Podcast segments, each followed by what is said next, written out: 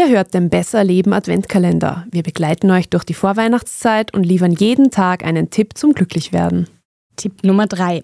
Etwas, was ja auch in Hülle und Fülle gibt, sind nicht nur Geschenke, sondern auch Alkohol, also Glühwein, Punsch, Rumkugeln. Dann gibt es noch etliche Weihnachtsfeiern, bei denen es auch meistens sehr feucht fröhlich zugeht.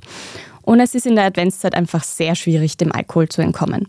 Wer auf ihn verzichtet, der muss sich oftmals rechtfertigen oder gilt als Spaßverderberin. Dabei ist es für den Körper sehr, sehr gut, auf Alkohol zu verzichten.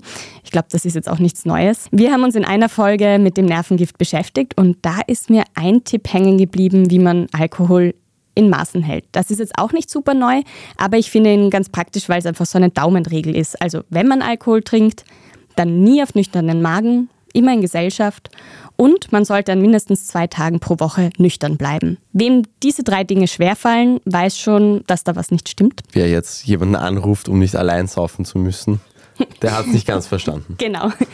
Und ähm, Richtwerte sind halt auch nicht so leicht da anzugeben. Es gab so eine Überblicksstudie von 2018, die eben besagt, dass in vielen Ländern überhaupt diese Richtwerte, also die Empfehlungen, wie viel Alkohol man trinken sollte, schon zu hoch ist. Also was haben sie dann da bei der Studie einen neuen Richtwert ermittelt und das sind 100 Gramm reiner Alkohol pro Woche. Also wer davon mehr trinkt, verkürzt seine Lebenserwartung deutlich. Mit 100 Gramm Alkohol kann man jetzt aber nicht viel anfangen. Also das sind etwa 5,5 Gläser Wein oder 2,5 Liter Bier pro Woche. Das ist gar nicht mal so also, viel eigentlich. Dosen jeden Werktag ja. ist man schon drauf. Ja. ja. Also weniger ist mehr.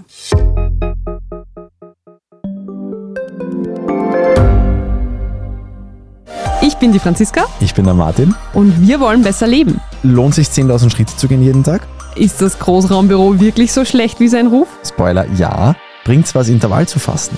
Wir fragen die, die es wirklich wissen und probieren es auch gleich selber aus. Bei Besser Leben, jeden Donnerstag eine neue Folge.